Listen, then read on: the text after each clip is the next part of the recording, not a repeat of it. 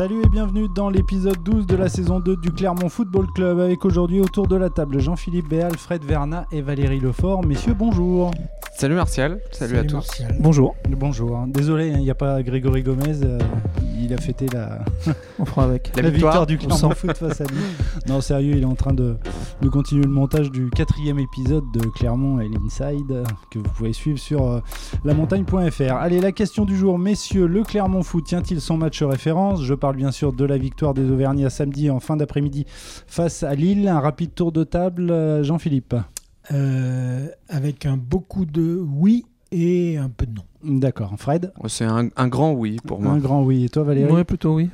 Alors, plutôt oui. Plutôt oui, pourquoi Bah, parce que d'abord, euh, tu bats quand même le champion de France, c'est pas anodin, Mhm. première chose.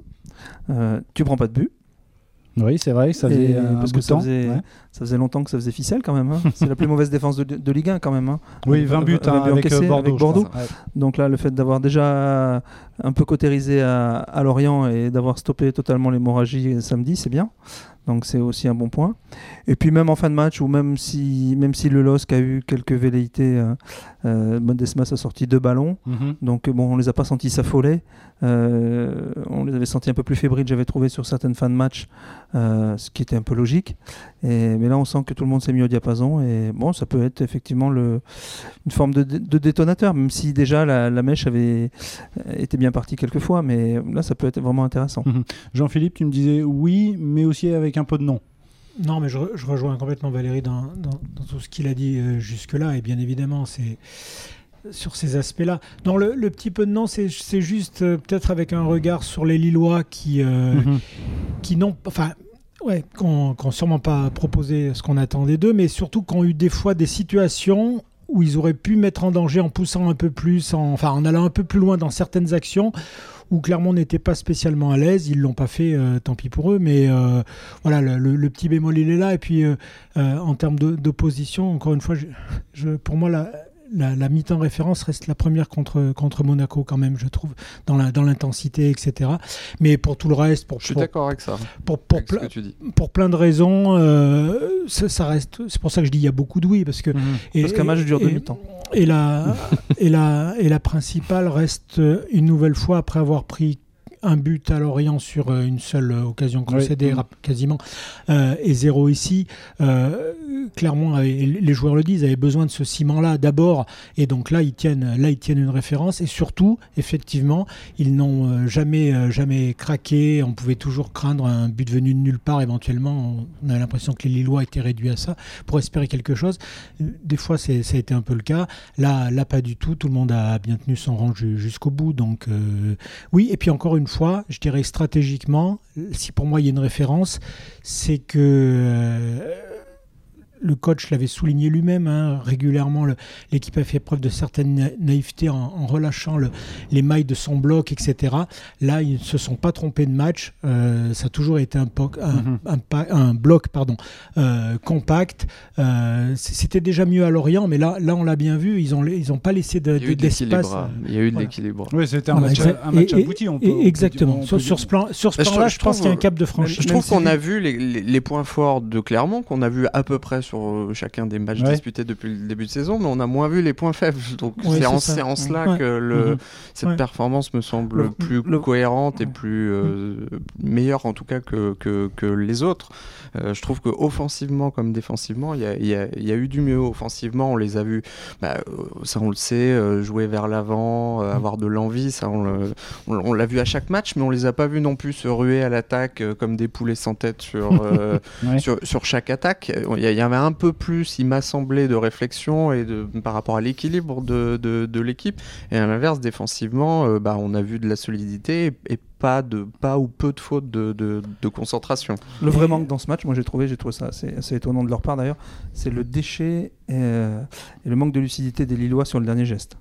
Mhm. Plusieurs fois, euh, ils ont quatre ou cinq positions où il y a autre chose à faire. Mais c'est pas chaque- non plus des Voilà, Il y a et à chaque fois, non, non, euh, Mais à chaque fois, ils font le mauvais choix. Mais c'est exactement ce que je voulais dire dans les, dans les noms, ce que j'ai dit tout à, l'heure, c'est effectivement ça, c'est-à-dire qu'il y, a- il y a quand même eu des situations où jouer normalement dans ce qui doit se faire, euh, Clermont aurait pu être euh, Oui. vraiment en danger. Quoi. L'adversité Ce aurait qui- été voilà. autre. Voilà. Ah ouais, parce que là, ils ont été mauvais devant. Oui. Et puis, Mais d'ailleurs, euh, Olivier Létang l'a l'a souligné euh, puis, au micro de- d'Amazon Prime après, après on rencontre. peut pas enlever non plus que c'est un match référence en termes de VAR. C'est la première fois où toutes les décisions de la VAR sont favorables à Clermont euh, dans un, dans Pas- un match. Parlons, oui, c'est vrai. Oui, visiblement, les Lillois étaient fâchés après l'arbitrage. Et parlons-en aussi des déclarations euh, des, des- Oui. des Lillois qui m'ont semblé quand même un, un brin irrespectueuse après match euh, vis-à-vis du statut de Clermont. Alors oui, ok, c'est Ah oui, un mais là, promu, tu veux, tu mais veux parler euh, de, de, de l'entra- de l'entraîneur, Jocelyn Gourvenet, qui dit cette victoire. euh, Mais- Enfin, non, cette défaite n'était pas prévue. Complètement, mais ils ont tous tenu à peu près ce discours-là. Mm. Donc concrètement, c'était euh, bah, cl- clairement, évidemment, il fallait gagner euh, Donc ça, là-bas. Ça, paraît évident d'aller Ouais, gagner bah, là-bas. Moi, je l'ai interprété comme Alors, ça. Oui, Je, je- je trouve que ça, ça manque un tout Je- petit oui, peu de champion de France respect, ne peut pas perdre mais- chez un promu. Ouais, mais euh, je pense que pour le coup, c'est aussi lié quand on réécoute euh, Jocelyn Gouvernec dans l'ensemble de sa déclaration, il y revient sur le respect, etc. Je pense qu'ils ils sont énormément sous pression de- d'enfin répondre aux attentes. Et surtout. et ils avaient Oui, ça marchait plutôt pas mal sur ces derniers cru, matchs. ils Ouais. avaient cru justement, et d'ailleurs le terme c'était corrigé, c'est-à-dire que Jocelyn Gourvenec disait, euh, il l'a répété, il a encore redit, rappelez-vous ce que j'ai dit en conférence de presse d'avant-match, on n'a fait que corriger certaines choses. Et ils pensaient vraiment tous, et du président à- aux joueurs, avoir franchi un cap là, et ils voulaient continuer sur une lancée. Là, c'est un grand pas en arrière qu'ils venaient de faire. Mhm. Donc il y, il avait de ça, il y avait de ça aussi, euh, la frustration était énorme. Il faut juste reconnaître, au-delà de la performance cler- clermontoise, effectivement, il y avait il y a- il y a une petite circonstance atténuante. euh, c'est que c'était le match casse-gueule par excellence pour Lille entre la trêve internationale, Et un match de Ligue qui des reviennent et un Champions. match de Ligue Ouais. des Champions. Bon, il y a je pense retour que, tardif et euh, retour tardif, il faut reconnaître que. Puis voilà, peut-être euh, se projeter sur le match de Il Séville qui était voilà. Euh, voilà donc euh, c'était sans doute un bon moment on peut le dire euh, pour Clermont pour pour, rev- pour mais- jouer le champion Mais est-ce que pour revenir sur le, le- le Clermont Foot, est-ce qu'on a le sentiment, donc ça fait, si je dis pas de bêtises, euh, 10 journées de championnat, est-ce que ça veut dire que l'apprentissage commence à porter ses fruits? Moi j'ai l'impression ouais, j'ai Oui, bah, on à- voit à- on voit à du plein, progrès à plein de on- niveaux, à plein de niveaux, c'est-à-dire que quand il y a des choses que, même en attaque, qui n'étaient pas réussies, ça se jetait pas, euh, comme tu l'as signalé, Fred, derrière pour éventuellement profiter d'autres choses. On, on se disait, ok, celle-là, on l'a mal gérée ou elle n'a pas abouti. Maintenant, on revient à ce qui nous a permis justement d'avoir le ballon, et c'est pour ça que l'équilibre était trouvé et qu'ils n'ont jamais été non plus euh, grandement débordés. euh, voilà. C'est intéressant ce que dit Florent Angier euh, dans le journal ce- de, de lundi. C'est il dit voilà, on, on a compris contre Monaco qu'il fallait pas laisser même des miettes. Oui, voilà. Voilà. Mm, ont C'est vraiment en l'expression. mettent- euh, voilà. En Ligue 1, on peut laisser aucune miette. pas une euh, demi-occasion. sinon, ça se paye cash. voilà. ouais. Et, Et en puis, tout cas, oui. parce que le but que Marc Ben Yedder, euh, je pense que 7 Ouais. attaquants sur 10 en Ligue 1 le, met, le met pas. mais, mais là, lui, là, lui, il le met. là où Voilà, c'est mieux par rapport à quelques matchs précédents, c'est que c'était pas des miettes, il y a eu des gros morceaux de pain de laisser pour la, part de Clermont. Après des miettes effectivement contre Monaco, là là la table était propre. Et, en tout cas, il y a quelque chose d'indéniable. Alors après, euh, la question peut se poser est-ce que c'est leur vrai championnat? Il n'empêche que ces trois points-là, ils sont à prendre comme devant euh, euh, qui. Saint-Etienne ou n'importe qui. Oui.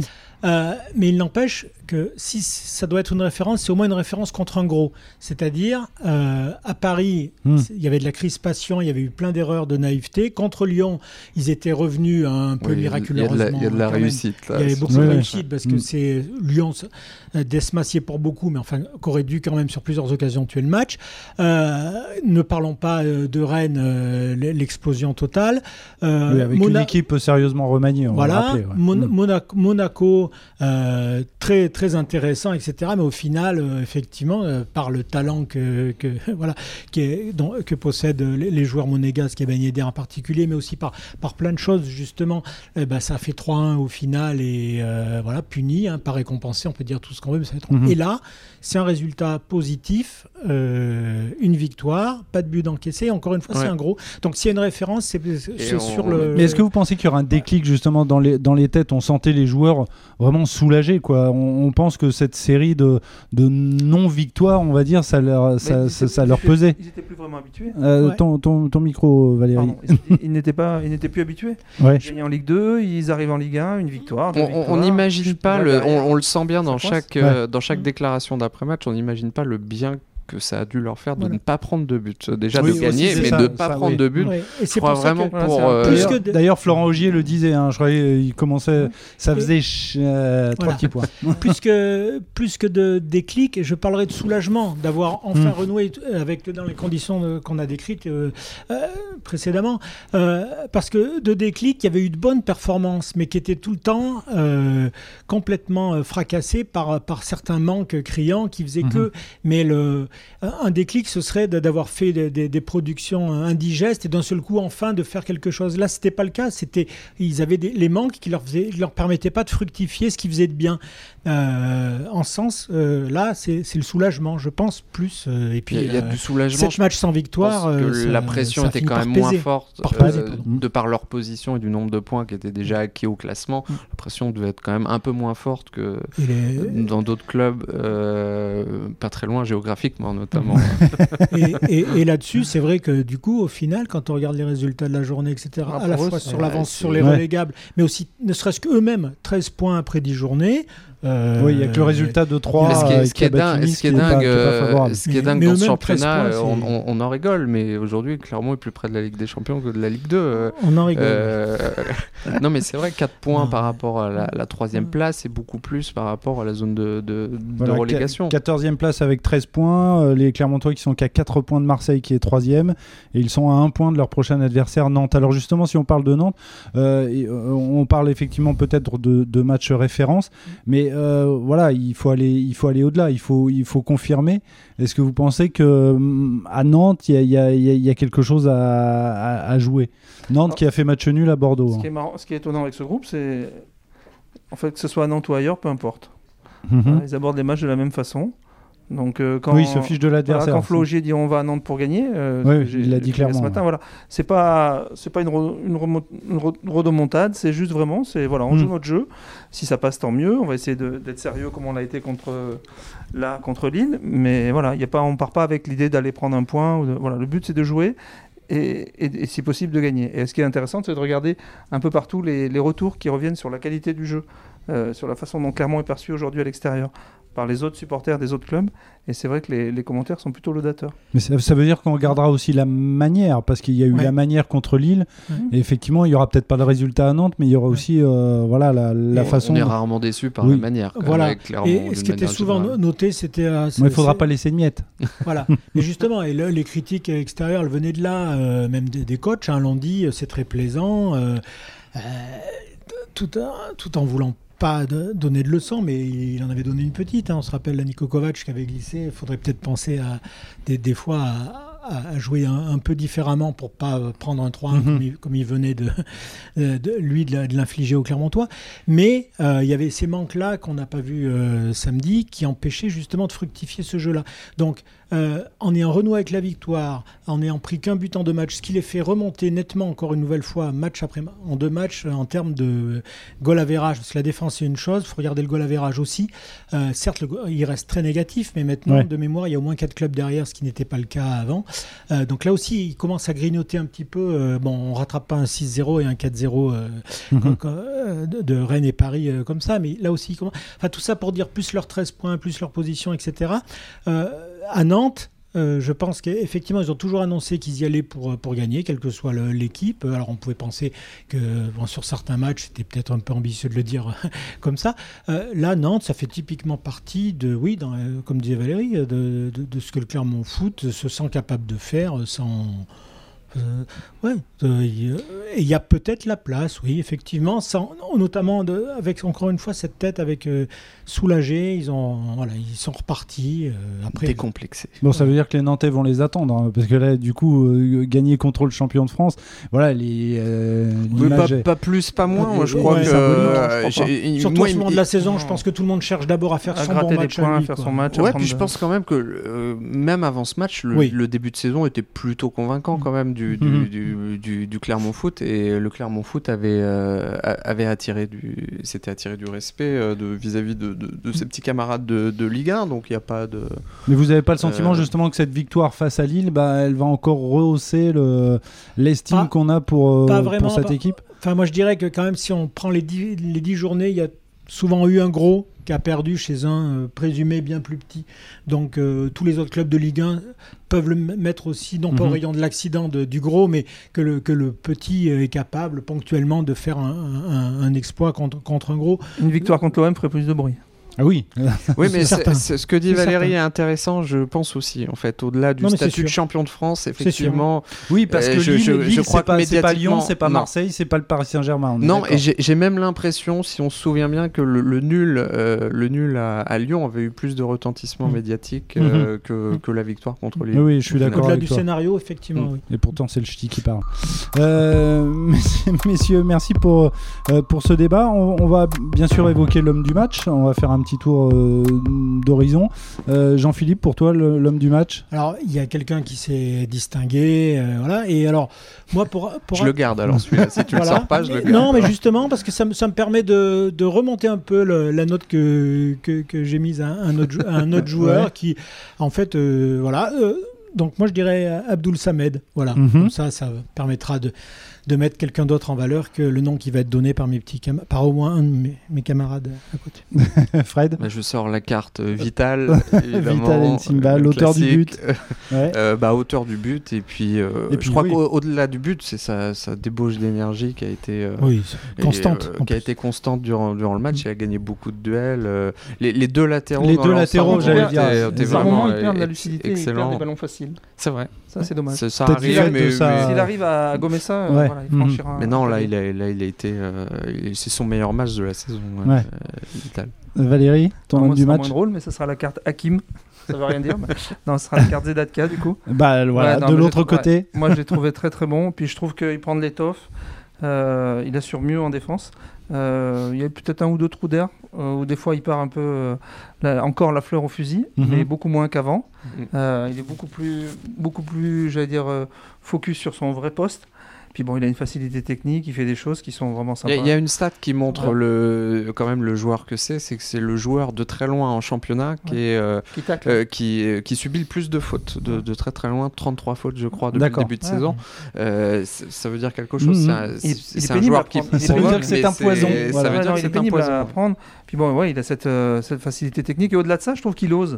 Voilà, il n'est pas, il est Mm. pas névrosé, il n'est pas, il est pas paralysé. Oui, il est pas inhibé quoi. Ouais, voilà. Et puis bon, voilà, j'en reviens toujours à son parcours. quoi. C'est vraiment Oui. un truc sympa. Ça, euh, quand on part de, de l'honneur, euh, il a fait tous les niveaux depuis, depuis 6-7 ans. Euh, franchement, c'est épatant. Et, moi, je trouve que non, il prend de l'étoffe, c'est vraiment agréable. Bon, alors ce qui est bizarre, c'est que vous n'avez pas cité Johan Gatien. On le cite, ré- on le cite Oh, bah, régulièrement, mais effectivement, il, je, il a- je vous branchais les gars, mais c'est vrai qu'il a, là- Ouais, bon. voilà, hein, il a même failli marquer un but. Oui. C'est Ouais, vrai. Alors là, non, par contre, là, on Ah, l'aurait relevé. parce Là, que- là, jolie là, là, Franchement, forcément, jolie ah frappe. oui, oui, c'est ex- exactement. Là, on- c'est rare quand même. euh. Heureusement que euh, l'ancien avançant du Clermont Foot a bien arrêté le ballon. Ah non, c'est pas lui, pardon. Oui, c'était pas lui.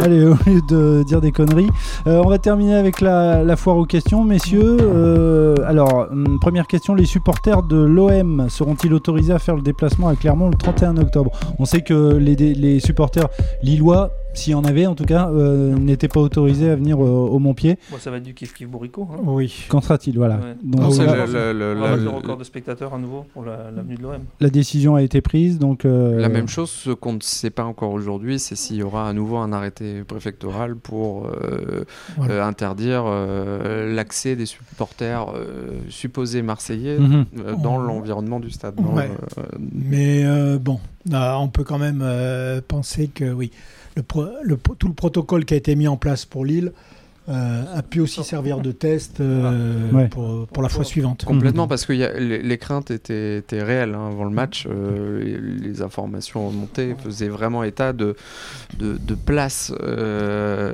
de achetées par des supporters lillois et d'une certaine volonté. Après, il y a une, Oui, donnée- qu'on n'a pas, c'est le, le résultat de, de Nice-Marseille du 27. Qui sera trois qui jours sera, avant. qui sera juste avant. ouais. Si c'est un mauvais résultat pour Marseille, hein, dans la colère déclenchée aussi, euh, voilà, ça peut Ce qui est renforcer d'ailleurs euh, intéressant, c'est qu'on sait voir. que, le- on, on- est fait état dans le, dans le journal, mais euh, Clermont avait été contacté euh, par, euh, par les deux clubs et par la Ligue pour organiser ce fameux match sur terrain Ah d'accord, neutre. oui. Hmm. Euh, donc trois jours avant, euh, trois Ah oui, jours trois avant, jours avant venir, euh, qui mais était- je- ouais, Et puis ce qui était un peu ridicule. de- donc c'était un, ma- un match à huis clos. hein, ça, Oui, d'accord, Les supporters marseillais euh, sont tellement fondus de leur club. 3h30 de bagnole, c'est Mm. de la rigolade. Quoi. Oui. Mais je crois que le- Et puis euh, des supporters marseillais, il y en a un c'est- peu partout. Oui, euh, La, c'est perspective de, recevoir 31, on l'OM pendant s'entendre. trois jours avec Ouais. euh, éventuellement euh, Oui, euh, effectivement. une horde de supporters. C'était un euh, reste à. Deuxième question, messieurs. El Bassan Rachani est-il devenu un titulaire indiscutable dans l'esprit de Pascal Gassien? Non. Qu'est-ce que Non. vous en pensez Moi, Non. J'allais dire parce qu'il n'y a pas de titulaire quand- indiscutable dans l'esprit de. Pascal Gassien. Ouais, Ouais, quand, il a, il en quand il le choix, euh, euh, des- euh, en général, il donne la priorité à, à le- au cadre qu'il a mis en place et après le, celui qui, euh, qui vient n'est qu'un un- un remplaçant. Mhm. Rachani a beaucoup apporté comme euh, remplaçant en début de saison. Là, il l'a installé comme titulaire. On a l'impression que son rendement est moindre. C'est vrai qu'il a eu un déchet euh, offensivement qu'il a, Bah, Ouais, a- contre Lille, il a été transparent. hein. voilà, qu'il n'a pas eu. Donc ça peut renvoyer. il revenait de la trêve lui aussi. Il revenait, de Oui, la- oui. il revenait Ah tardivement. non, mais je dis ça, Lui, j'adore voilà. ce joueur. Lui, il revenait tardivement de la trêve Mm. aussi, mais euh, s'il a l'impression que euh, Rachani pique du nez physiquement ou autre et que Alevina, euh, lui, euh, re- revient, parce qu'il Mhm. a eu une période difficile aussi, mais il était gêné par cette cuisse qui a fini par lâcher, etc. Do- Donc, Il a été le- malade aussi, je crois. Il a été malade après, Ouais. pendant Mm. la trêve. Oui, c'est pour Euh, ça. le- Enfin, la hiérarchie, c'est quand même inversé. hein. il- la- elle- Bah, elle est le inver- sentiment, oui, Ah c'est oui, pour ça. clairement. donc ce que je voulais dire en terminant, c'est que le- la hiérarchie qui était celle avec Alevina devant était devenue Rachani pour cause de meilleures performances. Si euh, Rachani plafonne sur 2-3 matchs et que Alevina revient, je pense que ça Oui. peut switcher de nouveau très facilement. Ça posera aucun souci à, à Pascal Gastien. Et même si- s'il y a bien un poste euh, où euh, Pascal Gassin n'hésite- pas à changer ses joueurs, c'est bien ce poste de, de, euh, de D'excentré. milieu excentré, euh, que ça soit à gauche ou à droite. Donc j'ai aucun doute. Et selon euh, justement, à chaque fois, c'est juste sur les états de forme parce Complètement. qu'il n'a rien à leur reprocher que- d'autre. Quand euh, effectivement, à une période Dossou était un peu plus dans le dur, euh, etc. Mais donc, euh, Non, à ce poste-là, il n'y a pas de Non. titulaire indiscutable. Euh, dernière question de Grégory G de Clermont. Selon vous, le Clermont Foot a-t-il une chance de décrocher un billet pour la Conférence League? Cela me donnerait l'occasion de visiter Cluj et Jablonec. Alors moi, je suis, je, je suis scandalisé par cette question. Ah. Parce, que, Cluj est une très belle ville. Non, mais eh, j'ai pas dit que c'était moche. Voilà. J'ai dit que c'était des, Ouais. des destinations exotiques, on va dire, pour euh, ce- les ce- amateurs. Ce coin de, ce coin de Roumanie est très joli. Mais je n'en doute Pas pas. en hiver, mais euh, au printemps et en été, c'est très sympa. Bah, et Jablonec alors, République pas. tchèque. Ah, je connais la République tchèque, mais pas C'est Jablonec. joli aussi. C'est très beau. Marcel Cluj, bien sûr. Voilà. non, Bon. on, on signe tout de suite. Hein, Ah bah tu parlais de Ligue des Champions, mais euh, je pense que la Conférence League. euh, Mais déjà, ça apprendra aux gens à savoir ce qu'est la conférence League. voilà, Restez- parce que là, il y a du Restez, boulot. restez calmes, messieurs. Non, mais oui. je crois qu'une une 17ème place Voilà. euh, arrachée à la 93e minute avec un but de la main, on prend, on prend quand même. Allez vous tremper les fesses dans la. Restez au frais. Euh, Il y a le temps. Merci, monsieur l'extincteur. On reconnaît bien la Grégory G. Ses enflammades régulières. Bon, en tout cas, ce podcast est, est- est terminé. Vous pouvez bien évidemment le retrouver sur les plateformes de podcast et sur euh, lamontagne.fr. Messieurs, merci beaucoup. Merci et puis, euh, je vous rassure, la semaine prochaine, vous retrouverez euh, Grégory G de Clermont. Salut. Très bien. Merci, au revoir. Ciao.